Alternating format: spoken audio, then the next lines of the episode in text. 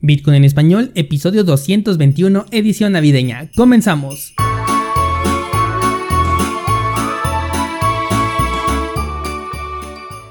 Bienvenidos, hoy es martes 15 de diciembre de 2020 y Bitcoin ha regresado a la zona de los 19 mil dólares. Definitivamente, si quieres hacer trading, este no es el momento adecuado porque no hay una muestra clara de lo que el precio puede hacer. La semana pasada pensábamos que se iba a caer y en el fin de semana comenzó a recuperarse al grado de que al momento de que estoy grabando tenemos una vela envolvente alcista en el marco temporal de 4 horas que llevó al precio por encima de los 19.500 dólares. Tenemos ya escenarios posibles tanto a la baja como a la alza, pero por ahora Bitcoin no ha decidido qué camino va a tomar.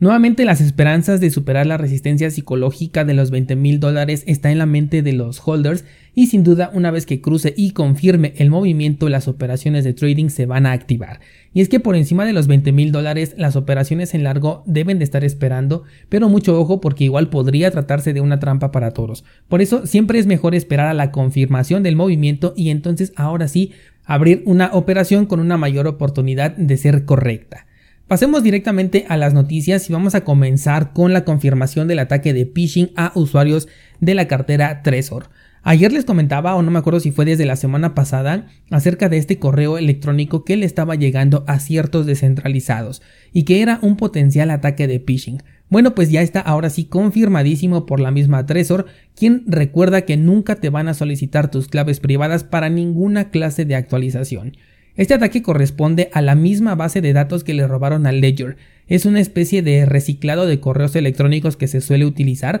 Están enviando nuevamente sus correos electrónicos con la esperanza de que los usuarios que se compraron una Ledger también tengan una Trezor en su poder y caigan en esta trampa. Sin duda esto va a dar mucho de qué hablar porque plataformas como por ejemplo Coldcard eliminan la base de datos de sus usuarios una vez que el dispositivo está en manos del comprador cosa que como puedes darte cuenta Ledger y Trezor no hacen y esto puede traerles complicaciones fuertes o si no críticas muy duras en el futuro. Hasta el momento no se reportan ninguna pérdida por este ataque de phishing y te recuerdo que cuando recibas un correo electrónico de cualquier empresa cripto te dirijas directamente a la página oficial y busques ahí la información relacionada con el contenido del correo electrónico.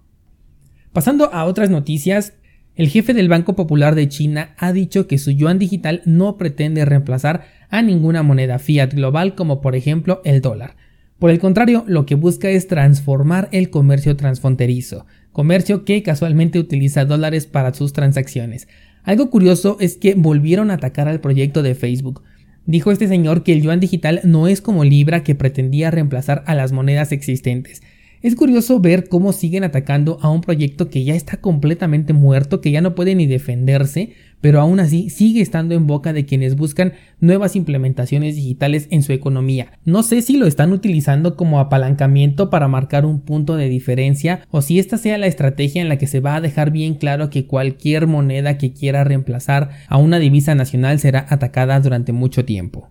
Libra era un acumulado de diferentes monedas fiat y de ahí obtenía su valor, y a pesar de que sabemos bien que Libra pretendía ser la primer moneda global, nunca hubiese podido reemplazar a ninguna moneda fiat aunque fuese su intención, simplemente porque Facebook está bajo la regulación de Estados Unidos, quien tarde o temprano se lo iba a impedir. Igual puede ser parte del discurso político, China no tiene muy buena relación con Estados Unidos, aunque me preocupa un poco que esto cambie con la llegada de Joe Biden, que por cierto ya es oficial, ahora sí, desde el día de ayer ya es el presidente electo de los Estados Unidos. Y lo que alcanzo a ver es que las monedas digitales van a traerle un tropiezo más para la economía mundial. No veo que se estén poniendo de acuerdo. Creo que todos tienen ese temor a que cualquier moneda quiera controlar de manera global porque estas monedas digitales ahora se van a poder transferir de manera internacional sin complicación alguna o al menos eso es lo mínimo que tendrían que tener de, de beneficio en la cual con una simple cartera que puedas descargar, bueno, pues ya vas a poder operar con esta moneda. Y de ser así, de no tener una verdadera limitación, podríamos estar ante un mundo en el que podríamos utilizar muchas divisas diferentes, y creo que por eso no lo han terminado de aterrizar, por eso todavía no hemos visto verdaderas implementaciones digitales de divisas, porque más allá de una revolución creo que también les va a traer un gran, gran problema que tienen que solucionar de manera conjunta antes de la transición a la economía digital. El yuan digital no solamente va a llevar a China a tener un mayor control sobre el dinero dentro y fuera de su territorio, sino que también puede ser el primer duro golpe contra el dólar en un momento crucial donde está constantemente perdiendo valor sin parar, a pesar de que aparentemente las intenciones del yuan digital sean distintas. Y ya que estamos hablando de control, hablemos de restricciones en dos ámbitos completamente diferentes, pero que nos dan una muestra muy clara de lo que pueden, son y serán capaces de hacer con este control en el futuro. El primer caso ocurrió la semana pasada y fue el Banco Central de la República de Argentina, quien dijo que si ciertas personas o incluso empresas no respondían al Censo Nacional Económico, podían quedar completamente inhabilitadas para realizar operaciones bancarias.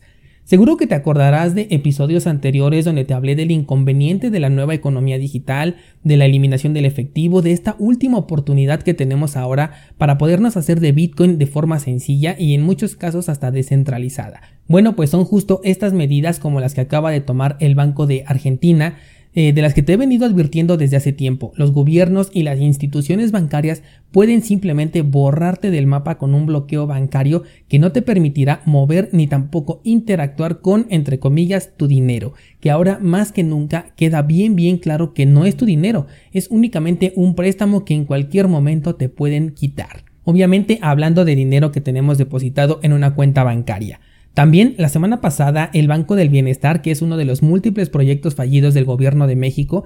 tuvo supuestas fallas en el sistema y dejó inhabilitado por completo las sucursales y operaciones, cosa que además no es la primera vez que ocurre porque en septiembre también suspendieron operaciones por varios días. He aquí parte de la importancia de no ver a Bitcoin únicamente como un activo para ganar más dinero fiat y finalmente regresarnos a un sistema fallido y además centralizado que en cualquier momento y por cualquier motivo te puede inhabilitar por completo. La otra noticia que no tiene mucha relación con el tema pero sí con las acciones es la de Pornhub, una empresa de entretenimiento para adultos que el año pasado quedó completamente abandonada por PayPal y posteriormente por Visa. Estos actores prohibieron las transacciones dentro de esta página, un control más de parte de los intermediarios quienes también están decidiendo por ti en qué lugares puedes y en qué lugares no puedes gastar tu propio dinero. Bueno, pues es ahora Mastercard quien también cierra sus puertas para esta empresa y deja a la página con las criptomonedas como el único medio de pago disponible. Esto va a ser un muy duro golpe para la empresa, pues a pesar de que ya llevan un par de años aceptando tanto Bitcoin como Litecoin y más recientemente Verge, los usuarios que no están acostumbrados a utilizar estos medios de pago digitales se van a ver obligados una de dos o a buscar otro proveedor de su contenido o bien a incursionar dentro del terreno de las criptomonedas. Entonces, los gobiernos, los bancos y ahora también hay que agregar a los intermediarios. Tenemos a PayPal, Visa y Mastercard, quienes también tienen toda la autoridad para decidir a tu nombre en qué lugares no puedes gastar tu dinero y dejan muy claro que en ningún momento es realmente tu dinero. Gracias a esta última noticia, el precio de Verge se ha visto beneficiado, ha conseguido una especie de estabilidad y poco a poco ha ido subiendo, aunque desde el punto de vista técnico todavía se encuentra dentro de su zona de acumulación. Verge es un proyecto de privacidad que no le hace sombra a Monero, pero ha conseguido un par de asociaciones interesantes que le permiten permanecer todavía en los medios. Y antes de despedirnos, el día de hoy subo nueva clase del curso Cómo utilizar Bitcoin de forma descentralizada y en la clase de hoy me pasó algo muy interesante al probar una nueva plataforma, así que te recomiendo mucho que pases a checar esa clase, ya que te hablo de cómo solicitar préstamos descentralizados a través de un servicio DeFi al que por casualidad vamos a poner a prueba debido a un inconveniente cursosbitcoin.com diagonal bitcoin para que puedas ver este curso que termina justamente esta semana. Eso es todo por hoy y mañana seguimos platicando.